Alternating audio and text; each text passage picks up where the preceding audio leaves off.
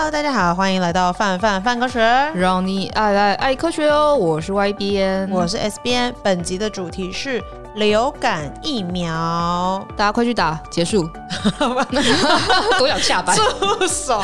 那流感疫苗真的是还蛮重要的，嗯。然后这次要跟大家讲说，为什么我们要打流感疫苗，然后以及流感疫苗到底是为什么长这样。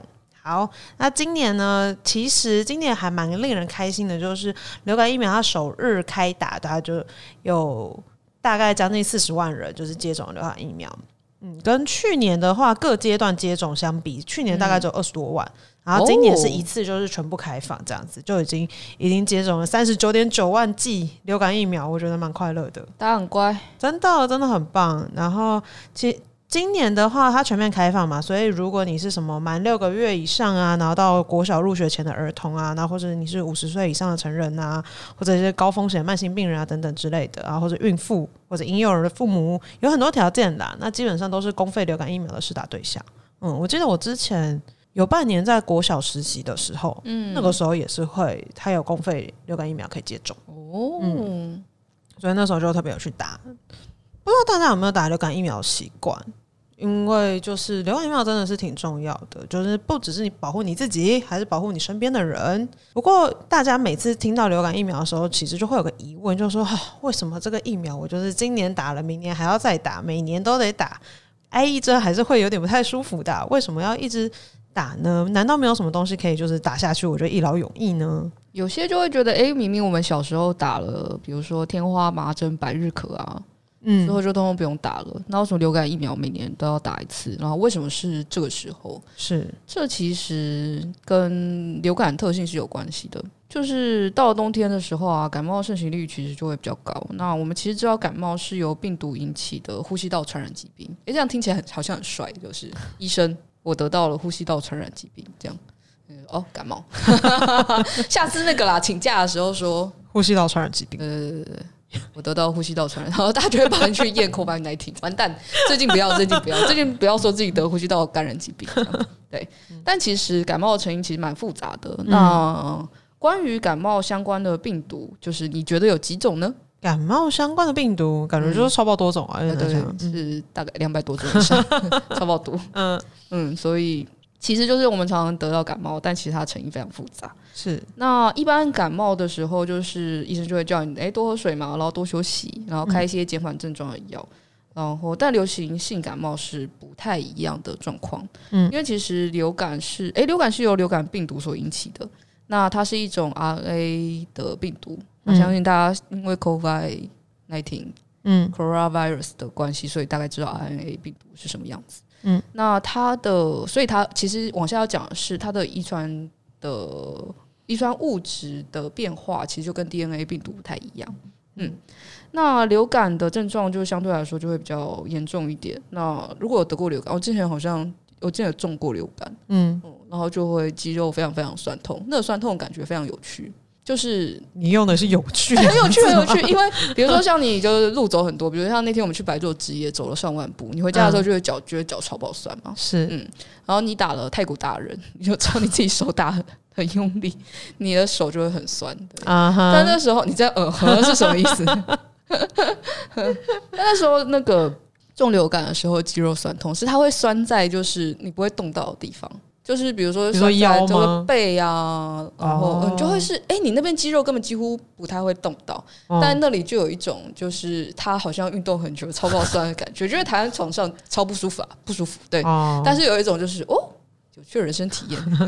你说哎、欸，没有想到这边也会这么酸呢、欸。然后有时候还会并发一些肠胃道不适症状，但因为我肠胃一直都蛮弱的，所以就是 嗯，那个我很习惯。对，那刚刚有讲，刚刚 S 边有讲到一些就是公费流感呃特定的对象，比如说比较年长的跟小孩，那也是因为就是相对的来说，年长的人跟年纪比较小的，其实呃致死率是比较高的。是，嗯。嗯，所以就是有高危险族群的话，我们就是要施打流感疫苗嘛。嗯、那就回到刚刚那个问题，就会是为什么我要打了再打，打了又打呢？嗯，大家应该常常听到，呃，除了就是流行性感冒之外，应该也会常听到一些，比如说 H 五 N 1禽流感啊，H 1 N 1猪流感之类的。嗯，然后就看到那个 H 跟 N，嗯，H 跟 N 其实代表了不一样的意思。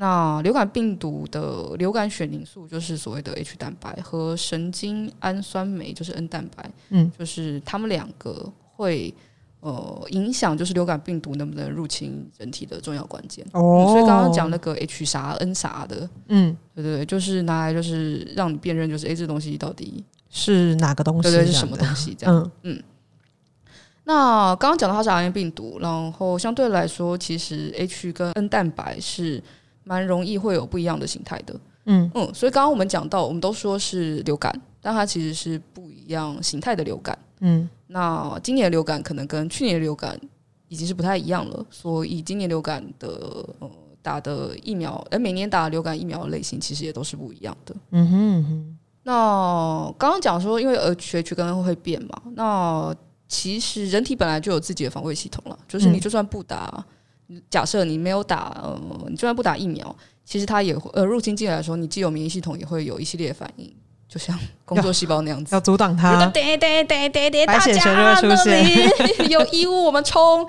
但是就是跟如果你有看到打比较激烈一点的工作细胞，你就会看到就是如果你不太会，嗯、呃，不太认识，就你的身体不太认识眼前这个东西的话，嗯，就蛮容易就会打输了。嗯，嗯那 H 蛋白其实就有点，你可以把它想象就是。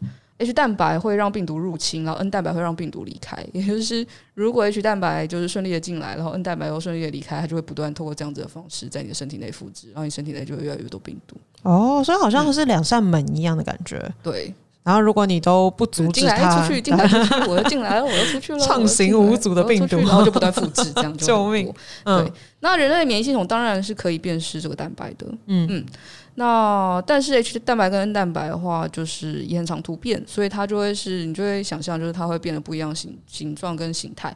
那当 H 跟 N 其中一个或是两个都改变的时候，其实就是我们身体如果之前曾经认过就是这个病毒的话，它就会很快就是啊，就就有点像是如果你第一次碰到就是人家恶作剧按你门铃，嗯，你就会。一时之间不知道该怎么反应。当你知道就是你就是隔壁邻居的某个死小孩就会被把这样做的时候，他一按你立马冲出去，扫把直接打，或者是嗯哼之类的。对对对。但如果你不认识这个蛋白，或者是你不知道怎么反应的时候，其实你的免疫系统的免疫记忆就会效果大大减少。这样，嗯哼。所以这跟为什么流感我们每年都要打是有关的。但如果我打了疫苗之后，它就是我不知道金钟罩铁布衫，我就不会再得流感了吗？每年新闻好像都会蛮多有人就是抗议嘛？对对，就是说我打疫苗我得流感，你疫苗没有用，莫名。但好，我们既然有这个疑问，我们就来解释一下为什么会发生这样的事情呢？有的时候其实是有可能是你打了疫苗，然后。但他遇到了不同病毒株，所以你其实还是有机会得到流感的。嗯，那这其实并不代表就是疫苗就没有效了。嗯，因为其实真的根据统计，就是有施打疫苗的国家，因为流感死亡人数的确是会比较低的。嗯，那你就会觉得很奇怪，就是你明明打的疫苗类型跟实际上流感不一样，为什么还可以就是降低呃流感的？死亡率呢？那关于就是为什么打流感疫苗不会百分之百有效，却可能还可以提供一定的保护力？其实有几个解释了。第一个解释是说，哎，你的免疫系统即使没有办法快速就是新新出现的那个 H 蛋白跟蛋白，就是你虽然打流感可能是别的 H 跟 N，然后这个新的是他不认识的，但他可能有机会借此辨识出就是相似的地方，然后那它当然也是有一定程度的保护效果。那这样起码就可以让你的症状稍微比较弱一点，嗯嗯，那另外就会是啊，因为免疫系统在经过疫苗的训练之后，它其实就可以辨识出就是 H 呃，尽管是变异的 H 蛋白跟 N 蛋白以外的构造，那它等于就是有点像是间接阻止流感病毒的侵入，嗯。然后，像其实，在这一波的疫情当中，也一直各国政府其实后来也有在呼吁说，那就要认真的打流感疫苗。为什么要在这个时候呼吁认真打流感疫苗？就是因为如果你打了流感疫苗，那你接下来出现呼吸道症状的时候，比较有利于医护人员判断说，诶，到底是不是可能你是感染了 COVID-19 的病毒，这样子就是可以让就是整个效率更提升。然后另外一个就会是因为刚刚讲到说，流感疫苗并不只是保护自己，其实也是保护他人。因为如果我们一群人里面有够多的人对于流感疫苗有有免疫，那其实就是群聚感染跟大流行的机会就会降低很多。嗯，所以是一个其实非常非常重要的措施。是因为呃，就有群体免疫嘛，然后呃，我们相对来说算是算是身强体壮了。有些人是真的没办法打疫苗的，比如说他可能年纪更小啊，或者他对疫苗成分过敏，然后他可能接种呃疫苗的时候会有一些呃很强烈的免疫反应，或是他如果是因为服用药物让自己的免疫力稍微比较低一点，比如说就是他呃因为器官移植。服用抗排斥药物的人，他其实就会不太适合打疫苗。嗯，那有群体免疫力的话，就会是，诶、欸，他们虽然没有打疫苗，但是我们群体都是有免疫力的。嗯。所以就是间接保护了这些人，我觉得还蛮喜欢这个概念的。就是因为虽然都会乖乖打疫苗，但是就是之前不知道这个概念的时候，嗯、就是就只是觉得说我要打疫苗，然后可是你会觉得说你只是做这件事情，然后你还可以就是间接的让你周围的人也跟着变得比较安全。我觉得这件事情还蛮快乐的。但反过头来就会有些人说：“哎、欸，那大部分人都打疫苗，我就不用打了，走开了，烦呢、欸，不要这样啦。”但简单来说，就是你接种，你既然是可以接种疫苗，其实你就会直接保护你了，你就不需要透过就是期望就是间接的群体免疫就对啊，就是应该说你在这件事情上如果有主动权的话，我觉得好好把握是蛮好的一件事情。对，嗯、然后有的时候看到有些国家会有那种反疫苗的人啊，那个就真的是看着会觉得挺累的，就会有一些各式各样跟疫苗相关的就是谣言呐，然后或者是觉得说疫苗就是很不很危险啊什么什么之类，然后有各式各样的阴谋论，我觉得蛮不好的，就是对于。整体人类健康来讲，其实最有名的例子就是那个啦。一九九八年的时候，有一个医生在那个 The Lab，就是那个赤老针上面发的论文啊，说对对对，呃，接种三合一疫苗会可能造成自闭症发生率上升。嗯嗯嗯，然后就大家就真的很怕。是，但他其实已经在二零二一二零一零年的时候撤回这篇论文了啦。然后。目前也蛮多研究证实疫苗跟自闭症之间没有关系，但这还是蛮多反疫苗的人就是拿出来讲的。对啊，因为可能有的时候你接种疫苗之后会短暂的不太舒服，因为它毕竟还是会引发你的身体的免疫反应嘛。就可能有些人有些人反应比较大一点，可能低烧啊，跟有些可能真的是会有副作用的人啊。对，但相对来说，当然。嗯，比例会很少，但我们不能说完全没有，对，但就是谨慎。然后，如果今天你是有能力，然后你。也愿意的话，就是接种疫苗的确是蛮好做的。怎么办？让整集听起来都好像是什么政府单位宣传，报告没？报告没？我们没有收钱，真的去打。然后跟 真的觉得很重要，大家往下，其实因为近期 COVID-19 的关系，就大家开始知道，哎，群体免疫这个词，你就觉得哦开心。然后跟开始讨论，就是因为其实疫苗的研发蛮花时间的，嗯，但现在疫情在即，所以等不了那么多时间，所以就蛮多人。包含流感，其实之前也有讨论过，就是可不可以制作就是广效型的疫苗哦。但是因为我们刚才已经讲到它这么容易变异，然后等于说我们每年都要猜嘛。那所谓广效型的疫苗，它到底是就是突破了什么样的东西？我们是要往什么样的方向发展，才可以研发出广效型的疫苗呢？它其实关键技术就我们刚刚在说，就是嗯，疫苗会去呃，有点像是去大部分减毒疫苗嘛，嗯、对对对。那它大部分会是透过就是辨识病毒外部的，刚刚我们讲的 H 跟 N 的抗原，然后就哎、欸，我认识你，你给我滚出去的这种方式。嗯、那广效型疫苗有一些研发的方向，就会是它以辨识病毒内部的蛋白为主。那相对于刚刚外面的蛋白，我们称它为外哎、欸，外面的抗原我们称它为外壳蛋白。嗯、那病毒内部的蛋白质，因为它必须要执行一些特定的功能，比如说它要复制，嗯。那它执行那些功功能，它相对来说变异的程度就会比较小，因为那对它的生存来说是很重要的。嗯，那它就会有比较高一点的保留性啊，所以就是比较不会那样子一直变来变去，嗯，就是相对来说产生突变的几率就会比较低一点。嗯，可是它既然是在内部的话，我到底要怎么样才可以侦测它们呢？嗯，这是一个相当好的问题。所以刚刚那个广效疫苗的关键技术听起来很棒，但其实在现在也有蛮多人在质疑，就是觉得这是有点没办法达到。嗯，那在研发这种类型疫苗的厂商也会说，就不好意思，商业机密不告诉你。啊，嗯、所以就是我们目前还不知道，乖乖的坐在旁边等待，希望可以哪一天有广效型的疫苗。那当然就是 COVID-19 跟流感疫苗，就是也又有点研发的进程又有点不太一样了。是，如果之后有机会可以再讨论。那这次怕两个混在一起有点太复杂，嗯，我们就是好好来讲流感这样。那为什么今天会选这个主题来跟大家讲呢？除了是因为就是公费疫苗才刚开打之外，就是最主要原因是因为，哎、这个关键字登上了 热搜，就是台湾的 Google 搜寻排行榜啦，就是很多人都在搜寻就是流感疫苗相关关键字。然后很有趣的事情是，哎、台湾的流感疫情其实也可以问问 Google 大神，就我们可以从 Google 大神的搜寻状况反推说，哎、我们今年的疫情长得怎么样？这个之间的关联性是什么呀？这实际上蛮好玩，就会是如果你比如说刚刚讲，就是因为流感肌肉酸痛，就会搜感冒肌肉酸痛，就发现啊中流感。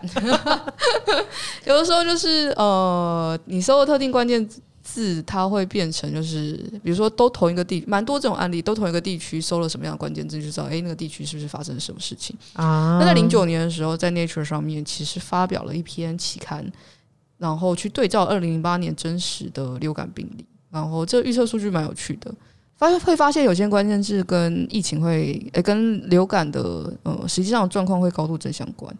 哦、嗯，然后啊，有趣的事情是，你会觉得，哎，那我们不就像现在 COVID nineteen 一样，大家就是都去检测，然后都确诊，然后我们就可以一二三四五六七八算出来吗？嗯嗯，但这很麻烦，真的很麻烦了。